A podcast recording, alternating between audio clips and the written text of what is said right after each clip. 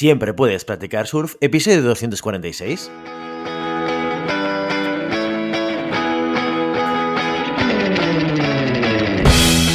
Bienvenido y bienvenida a Siempre puedes practicar surf, el podcast diario sobre recursos humanos. Este podcast está pensado para profesionales de recursos humanos, gerentes o jefes de equipo y podrás encontrar técnicas, consejos, ideas, conceptos y noticias sobre la gestión de personas. Eso sí, con un enfoque práctico y aplicable. Hoy episodio 246 del viernes 10 de junio de 2022, programa muy interesante porque lo dedicamos a vuestras preguntas concretas con retos sobre gestión de personas y recursos humanos. Pero antes dejadme que os recuerde que podéis encontrar más contenido en nuestro blog e información sobre nuestros servicios en nuestra web, en globalhumancon.com. Desde allí os podréis apuntar a nuestra newsletter para no perderos nuestros webinars, streamings y todo el contenido de actividades que organizamos desde la consultoría Global Human Consultants. Iniciamos nuestro episodio de los viernes con una pregunta que viene de Gabriel, que dice lo siguiente, dice, ¿cuándo es conveniente y cuándo no lo es utilizar el método de comparación de factores en la valoración de puestos de trabajo? Muchas gracias. Bueno, pues muy buena pregunta, Gabriel, como digo siempre, porque esta es una de las grandes cuestiones que cualquiera se plantea cuando quiere utilizar un sistema de valoración de puestos de trabajo. Recordemos, la valoración de puestos de trabajo es una metodología que utilizamos desde el área de recursos humanos, de people o como quieras llamarlo, para poder valorar la contribución de cada puesto de trabajo y poder comparar entre sí todos los puestos de trabajo de la organización. ¿Y esto para qué nos sirve? Pues nos va a servir para poder construir después planes de desarrollo, para poder vincularlo a política retributiva, para poder vincularlo a un mapa de talento, para poder entender qué es lo que hace cada puesto de trabajo dentro de la organización desde la perspectiva de la contribución al objetivo final de la organización. Entonces, hay diferentes metodologías para poder valorar este concepto, a veces tan abstracto, a veces tan poco tangible como es la contribución. ¿Sí? Entre ellos está la comparación de factores. ¿Vale? La comparación de factores probablemente es la metodología que es la más robusta de las cuatro estándares que podemos tener dentro del mercado, que son la de la jerarquización, la de graduación, la de puntuación de factores y por último, la que tú me estás preguntando, Gabriel, la comparación de factores. De hecho, si te fijas, el sistema y el método de comparación de factores es la base de otros sistemas con marca o con registro de marca, por así decirlo, como por ejemplo el de High, el de High Group, que no sé si ahora sigue llamando el método High, porque ya sabéis que hace unos años lo compró una gran compañía de consultoría que se llama Conferri, a los de High Group, y ahora ya todos se llaman Conferri, no sé si el método lo han cambiado de nombre o no, pero la base de esta metodología es la comparación de factores, que incluye un elemento adicional a la puntuación de factores, y déjame hacerte una pequeña entradilla para poder explicarlo. La puntuación de factores no deja de ser el hecho de decir, vale, un puesto de trabajo tiene o lo componen diferentes características que hacen que ese puesto de trabajo contribuya más o contribuya menos, lo que llamamos los factores. Por ejemplo, entendemos que si para incorporar a alguien en un puesto de trabajo le estoy pidiendo un alto conocimiento en algún área concreta, porque sin ese conocimiento no puede realizar eh, las actividades del puesto de trabajo, esto marca y determina el nivel contributivo del puesto de trabajo. O por ponerte el ejemplo, se entiende que si un puesto de trabajo requiere interrelación humana a diferentes niveles, yo puedo necesitar interrelacionarme con otras personas en el trabajo simplemente de manera cordial, porque trabajo en equipo y tengo que ser una persona agradable, Quizás esto sería lo más básico. Bueno, lo más básico sería no tener relación de ningún tipo, que esto también podría darse el caso, ¿no? Eh, pero no es lo mismo esto que requerir eh, liderar a personas, influirlas, eh, alinearlas a un mismo objetivo, etcétera. Esta parte, digamos, relacional del puesto de trabajo también es un elemento o un factor que incorporamos dentro de la valoración de puestos de trabajo, ¿vale? con lo cual, a resumidas cuentas, lo que hacemos es para poder valorar la contribución de cada puesto, identificamos aquellos elementos llamados factores que son los que determinan esa contribución. Y les damos una puntuación, nos inventamos una regla, una escala de medir que dice, pues mira, si se requiere esto, vale 5 puntos, si se requiere aquello, vale 10 puntos, si se requiere aquello de más allá, vale 15 puntos. Y así podemos, de una manera más o menos objetiva, marcar una regla que mida la contribución de manera equitativa en todos los puestos de trabajo. ¿De acuerdo? ¿Cuál es el elemento adicional que nos trae aquí la comparación de factores. Pues bueno, el elemento de la comparación de factores lo que nos dice es, oye, hay un elemento que de alguna manera ya tienes en la propia organización que te ayuda a entender, entre comillas, o que puede determinar, entre comillas, o que puede hacer ver, entre comillas, la contribución de un puesto de trabajo que se llama salario, ¿vale? Si yo estoy pagando más a un puesto de trabajo, bueno, puedo llegar a entender que ese puesto de trabajo pues tenga más contribución, porque a nivel de negocio yo lo que hago es invertir más dinero. O sea, yo me gasto más dinero para tener una persona en este puesto de trabajo, con lo cual este puesto de trabajo tiene que ser importante, ¿de acuerdo? Entonces, bajo esa teoría, lo que hacen es, vamos a valorar el peso de cada factor, o sea, cojo el sistema de puntuación por factores y lo que le añado adicionalmente es a través de lo que yo le estoy pagando a cada posición y a través del cómo yo valoro cada posición, voy a determinar el peso específico de cada factor. Dicho de otra manera, si puestos de trabajo que les pago mucho, o de los que más pago dentro de la compañía, tienen un factor de conocimientos, por ejemplo, o de experiencia, por ejemplo, que está muy alto valorado, ¿vale? Podríamos decir que el factor de conocimientos y experiencia tiene, debe tener un peso mayor en la contribución, porque ya lo estoy pagando. Hay una relación entre ese factor, ese nivel del factor y lo que yo pago a las personas en la realidad en mi organización, ¿vale? Esto, claro, evidentemente parte de, una, de, un, de un elemento que a veces no se da en todas las organizaciones, que es el de equidad interna. Si yo trabajo en una empresa en la cual yo no estoy seguro de que los puestos y los salarios tengan o garanticen la equidad interna, eso quiere decir que estoy mm, de manera real pagando a cada puesto de trabajo de manera lógica, ¿vale? Eh, el riesgo que yo puedo hacer utilizando el método de comparación de factores es traerme la desviación que yo puedo tener dentro de mi equipo y de los salarios, me la traigo y la multiplico dentro del sistema de valoración. Por eso muchas veces muchas organizaciones no quieren utilizarlo. De hecho, muchas veces cuando empezamos todo un proceso de valoración de puestos de trabajo, que una derivada natural, ya os lo decía antes, es la política retributiva, es porque en ese momento las compañías no tienen tan claro, cuando empiecen este, eh, digamos, esta esta técnica o esta metodología no tienen tan claro que realmente estén apagando de manera equitativa, ¿no? suele ser muchas veces una reacción a necesito hacer esto para asegurarme de que estoy pagando correctamente a todo el mundo en la posición que le toque y le pertoca, ¿no? Por eso muchas veces no, no se recomienda utilizar la de comparación por factores. Que tú trabajas en toda una organización, por ejemplo, eh, una organización como podría ser un sistema público, donde los salarios pues están bastante recogidos. De hecho, los salarios, si tú vas a un convenio y tú vas a una, un organismo público, hay una valoración que normalmente es la de graduación, que es la que determina dónde cae cada puesto y de ahí se saca un salario concreto, ¿no? Un, salario fijo concreto, que es el que tiene todo el mundo que ocupa esa posición. Luego tienes una serie de variantes y demás, pero bueno, la base sería un poquito esta, ¿vale? Ahí este sistema podría funcionar bien porque... Eh, no hay mucha movilidad. Tú sabes que si ocupas el puesto de categoría A, cobras A y si ocupas el puesto de categoría B, cobrarás B, sin más, ¿de acuerdo? Y también puede ser muy útil, pues como hacían los de High Group. Pues claro, los de High Group basaban ese cálculo, esos cálculos que ellos hacían a través de su metodología, en base a no una referencia a una compañía, sino de muchísimas compañías, con lo cual tenía sentido aplicar el, digamos, el diferencial este salarial o, el dato salarial para poder eh, incorporarlo en los pesos de los factores. ¿De acuerdo? Dicho de otra manera, ¿vale? Y para intentar resumir, Gabriel, Gabriel, que sé que te he pegado aquí un rollo tremendo. Si bien el método de comparación de factores técnicamente es el más robusto, porque no solo incorpora pues, los factores que yo haya podido pensar que son relevantes, sino que además lo comparo con la realidad retributiva, acaba siendo una metodología no muy utilizada de manera individual por las empresas, porque muchas veces se da en contexto de no equidad interna, ¿de acuerdo? Y porque se vuelve muy complejo de gestionar. ¿Sí? Otra cosa es que vayas a un, como te decía, a una metodología ya preestablecida, con nombre y apellido y con marca, entonces lo que haces es aplicar el método y fuera, ¿de acuerdo? Con lo cual, por eso nosotros siempre nos movemos principalmente entre los tres anteriores, el de jerarquización, el de graduación y sobre todo, la mayor parte de las veces, el de puntuación por factores, ¿de acuerdo? Así que, Gabriel, espero que te haya servido toda esta historia que te acabo de contar de las valoraciones. Bueno, vamos a seguir con la pregunta de Mónica que nos dice lo siguiente. Dice, hola GHC, como directora de recursos humanos en una mediana empresa, quiero implementar un programa de desarrollo profesional.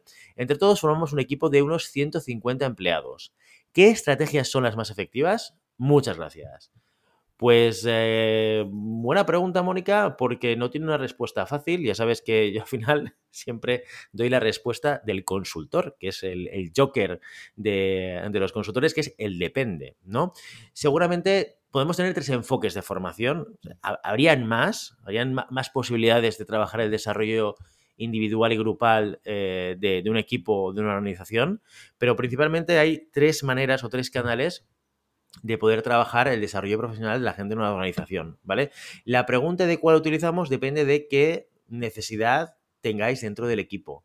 Hablamos de unos 150 empleados, que aquí hay de todo, ¿vale? Entonces, te explico estas tres grandes palancas, ¿vale? Por si acaso alguna de ellas te sirve o te sirve para reflexionar sobre la estrategia que tú quieras poner en marcha, ¿no? La primera, la más habitual y seguramente la más clásica que hemos utilizado siempre son los planes de formación, en el cual lo que hacemos es identificar necesidades, necesidades a ser posibles transversales y montamos y organizamos formaciones con pues, consultoras o freelance externos, ¿vale? Eso se basa en eh, identificar por cada equipo cuáles son las necesidades y trazar un plan transversal que pueda permitir, oye, pues eh, mira, eh, queremos ser más eficientes dentro de la organización y por lo tanto estaría bien poder hacer algún tipo de formación a los equipos para ganar metodología de gestión del tiempo o de eficiencia o de gestión de tareas o de priorización, ¿no? Cualquier cosa de estas podría ser un ejemplo válido, ¿de acuerdo? Pues esto sería una formación que sería presencial, que sería in situ en el momento, o sea, en el momento en el cual llega la formación es cuando se realiza, etcétera, etcétera, y forma parte seguramente de la respuesta a una necesidad concreta de ese momento. Es un plan que determina qué es lo que yo necesito este año para trabajar en base a las necesidades detectadas, pues a veces por conversaciones con los managers, a veces a través de la evaluación del desempeño, a veces a través de otras herramientas de feedback que podáis tener, etcétera, etcétera. ¿De acuerdo? La segunda vía que también ha sido muy utilizada y ha sido, bueno, bastante clásica, tiene que ver con el ataque directo al desarrollo individual de personas concretas. ¿De acuerdo? Esto es cuando tenemos, pues, no es una necesidad transversal, como es la gestión del tiempo, sino es el desarrollo de competencias determinadas. Por ejemplo, el típico caso de tengo un jefe de equipo que requiere mejorar sus habilidades para gestionar equipos, para comunicarse, para liderar, o sea, una serie de conjuntos de elementos que están alrededor de su puesto de trabajo pero que en este caso están enfocados hacia él o hacia ella. O sea, está, está como muy focalizado en alguien con nombres y apellidos, ¿no? Y a esto le viene muy bien una, la, práctica o el uso de un coaching, por ejemplo. O, por ejemplo, nosotros hacemos lo que, lo que llamamos el coach mentoring, que es un modelo mixto entre el coaching y el mentoring. Cualquier acción de acompañamiento individual en el desarrollo de competencias es el camino para conseguir que este profesional en el que hemos identificado una serie de necesidades y en el cual pues queremos invertir tiempo y dinero en su desarrollo, pues merece la pena hacerlo. Esta sería la metodología o sería la estrategia más efectiva en este caso concreto, ¿vale? Y la tercera, que esta no es tan clásica, es mucho más nueva, de hecho muchas organizaciones todavía no lo hacen, pero poco a poco le van viendo un valor a poner en marcha este tipo de estrategias de desarrollo, son las formaciones o academias online, ¿vale? Esto es otro modelo diferente, esto muchas veces está pensado en dar la oportunidad a la gente del equipo a poder acceder a formaciones, a formaciones eh, asíncronas, ¿no? O sea, es decir, que se pueden apuntar en cualquier momento, las pueden consumir en cualquier momento, las pueden rehacer en cualquier momento, ¿vale? Y a veces eso está muy planteado en organizaciones en las cuales pues, el desarrollo profesional es algo relevante y a lo mejor no forma parte del plan, digamos, prioritario de la compañía en ese momento. ¿Vale? Hay plataformas que están muy bien, por ejemplo, hay una que se está publicitando muchísimo en LinkedIn, yo no la he probado, eh, ¿vale? Pero nosotros, por ejemplo, en Global sí que queremos implementar algo en el, medio plazo, así que ya os iré contando nuestras experiencias, pero la idea es esta, dar la oportunidad a los empleados a que tengan una plataforma que siempre puedan utilizar cuando la necesiten, ¿vale? Y esto viene muy bien para apoyar aquellos eh, desarrollos, aquellos aprendizajes que tienen que ver con tu necesidad en este momento concreto.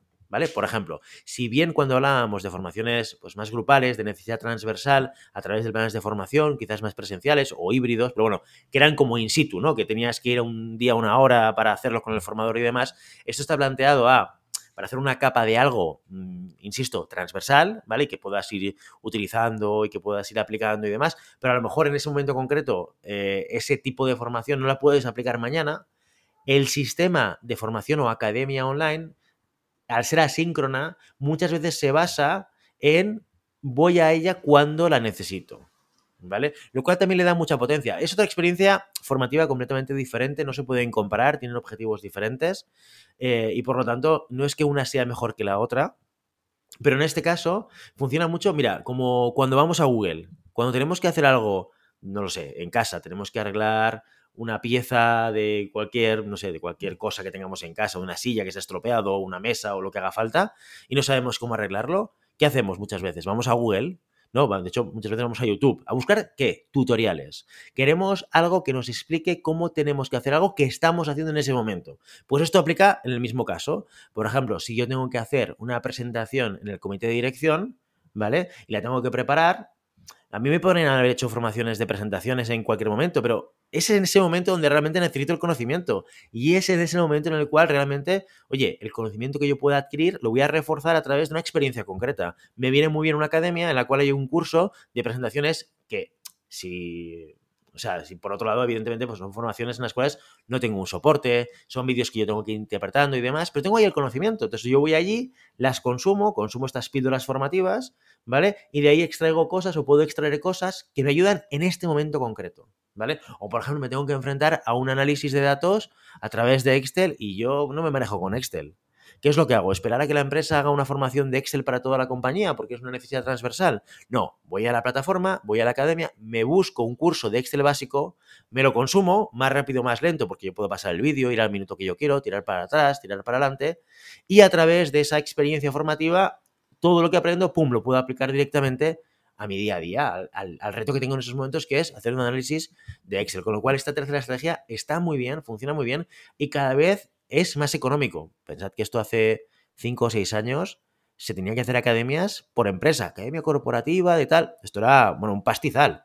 Ahora hay muchas que van por suscripción, que funcionan muy bien, que tienen un contenido que está muy trabajado, con lo cual eh, merece la pena, merece la pena pensar, Mónica, por lo menos si esta tercera estrategia te viene bien o no. ¿De acuerdo? Así que espero que.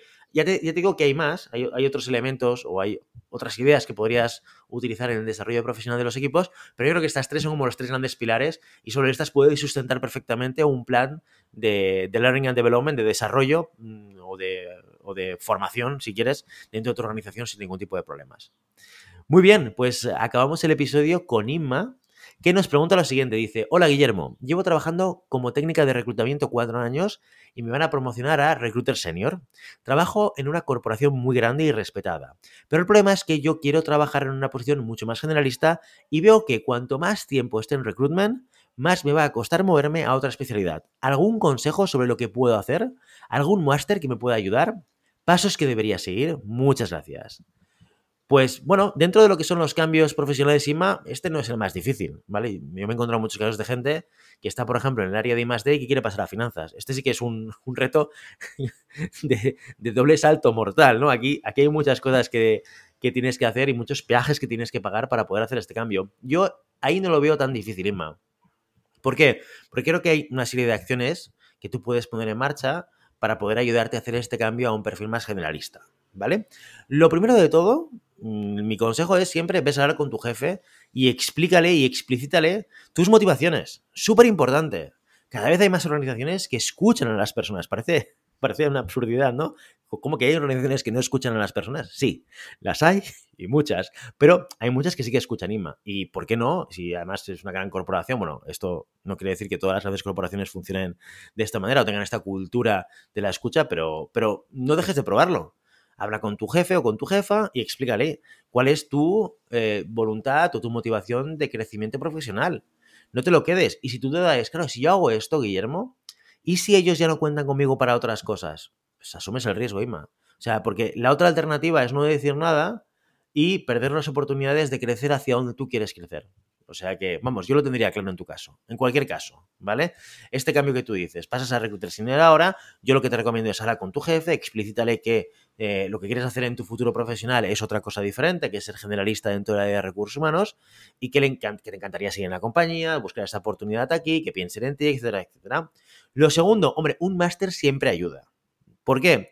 Porque si, si, si, de alguna manera, pues si me preguntas a mí sobre algún máster, yo siempre te diré que en recursos humanos, yo más que un máster de recursos humanos, lo que haría sería un máster de empresa, un, un, MBA, ¿vale? Porque creo que esta es quizás la pata que más nos falta a los profesionales de recursos humanos, entender el negocio, entender la empresa, cómo funciona, cómo se construye, ¿no? Y una vez hemos entendido eso, nuestra aportación de valor como recursos humanos es que cambia radicalmente. Pero bueno, dicho esto, sí que es cierto que si tú pones de tu parte y tú bajo ese discurso de tu empresa de mi motivación es ser generalista, lo siguiente que haces es apuntarte a un máster de recursos humanos, no solamente lo estás diciendo, sino que además hay hechos que prueban tu interés en el cambio. Ostras, que además, mira, me voy a hacer un máster de recursos humanos general y tal, para poder tocar diferentes palancas, para poder tener conocimiento, porque yo voy en esta línea. O sea, no solamente son palabras, sino también son actos. Que esto para mí es lo más potente, porque lo que tú aprendes en un máster de recursos humanos, yo te garantizo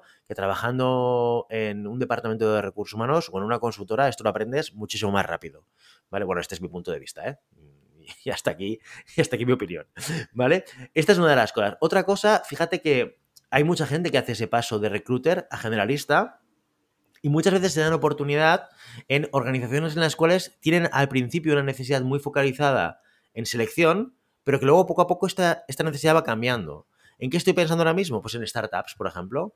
O sea, si tú, eh, imagínate que en esta compañía, en esta corporación, o no te escuchan, o no están interesados, o no está dentro de su plan el hecho de que crezcas por esa línea, o lo que tú quieras, es igual, ¿vale? Otra alternativa que te puedes plantear es busca una posición generalista en startup, ¿vale? Y tú dirás, pero claro, si voy a una generalista, pero no tengo conocimientos, ¿cómo puede ser que me vayan a coger? Bueno, la mayor parte de las veces en las startups, cuando tú ves un puesto de generalista, de HR manager, de posiciones de recursos humanos en empresas pequeñas, startups, ¿eh? o sea, estoy pensando y estoy hablando de empresas de 30 trabajadores o de 40. Este no es un puesto de director de recursos humanos per se, o sea, con todas las funciones desarrolladas y demás. Eh, suelen ser compañías que o bien están creciendo de manera orgánica o bien muchas de ellas han levantado financiación, tienen dinero y lo que quieren es hacer crecer el equipo. ¿Cuál va a ser el principal reto de ese generalista de recursos humanos que están buscando? Pues ya lo has adivinado, la selección de personal, ser recruiter. Entonces, cuando tú te presentas, seguramente, igual en el job description, en la descripción, te van a pedir muchas cosas, pero ellos ya saben que el 80% del reto es alguien que venga a reclutar personas. Y si tú tienes esta experiencia, vas a sumar mucho, ¿vale? ¿Qué es lo que pasa? Que, esto va por periodos. Una startup que levanta financiación y que se pone a, transformar su negocio de una empresa de 30 a 60 o a 80, pues hay una primera fase muy importante de selección, selección, selección y onboarding, onboarding, onboarding, ¿de acuerdo? O sea, son las, serían las dos patas, no nos olvidemos, pero llega un momento en el cual nos empezamos a preocupar por consolidar los equipos, que la cultura de la compañía se mantenga, que los managers tengan un estilo de liderazgo acorde a la cultura y valores de la compañía, que se comunique el propósito. De repente empezamos a tener un descontrol de lo que pasa, porque hay mucha gente. Y antes, oye, nos íbamos a tomar un café y hablaba con mucha gente de la compañía. Y ahora ya no, ¿vale? ¿Y esto qué genera? pues genera que el perfil de recursos humanos tenga que ir variando, que tenga que ir pivotando y que poco a poco, aquella descripción que tú leías en el anuncio, cuando lo que estaban buscando era alguien que fundamentalmente hiciese de recruiter eh, se, incluye allí, pues vas a ver que de manera evolutiva las necesidades del negocio van a hacer que tú también vayas incorporándote en otras funciones de manera natural. ¿De acuerdo? Con lo cual esta, esta oportunidad es, muy típica, ¿eh? Muchísima gente pues que se empieza en consultoría, se especializa mucho en recruitment, entra en una startup, en puestos que tú lo ves en LinkedIn y te pone HR manager, lo que tú quieras, pero 80% de recruiter, ¿vale? Pero luego van pivotando, el, el negocio va creciendo, va creciendo y de repente no hace falta seleccionar a tanta gente y tenemos otras preocupaciones, el desarrollo de las personas, la cultura, el clima, la motivación, pam, pam, pam, otras cosas y tú vas desarrollándote también con el desarrollo de ese puesto de trabajo. Con lo cual, esta que sepas que es una alternativa que yo he visto en muchísimas experiencias profesionales y que también es muy natural. Y con lo cual, no, no te olvides de que esto es una oportunidad y que y que es algo que sucede, ¿eh? que no es aquello una ciencia ficción o un libro que nos hemos leído, ¿eh? que hay muchas personas, muchos profesionales que han pasado por estas, por esas, etapas eh, antes, con lo cual, ¿por qué no? También intentarlo, ¿de acuerdo? Así que me espero que algo de lo que te he dicho te pueda servir. Bueno, y mientras tanto, ya lo sabes, no puedes tener las olas pero siempre puedes practicar surf. Y hasta aquí nuestro episodio de hoy. Como siempre, queremos invitaros a que os pongáis en contacto con nosotros, nos deis vuestra opinión y nos sugeráis algún tema o alguna pregunta concreta. Lo podéis hacer a través de la página de contacto en globalhumancom.com barra contáctanos o a través de las redes sociales. Estamos en Facebook, en Instagram, en Twitter y en LinkedIn. Y si el contenido de este podcast te gusta, no te olvides suscribirte, darnos 5 estrellas en iTunes y me gusta tanto en iVoox como en Spotify. Igualmente recuerda que puedes encontrar más contenidos, noticias y recursos en nuestra web, en globalhumancon.com. Muchas gracias por todo, por tu tiempo, por tu atención y por tu interés en estos temas sobre gestión de personas. Nos escuchamos la semana que viene, el lunes, con una nueva entrevista interesantísima. Hasta entonces, feliz fin de semana.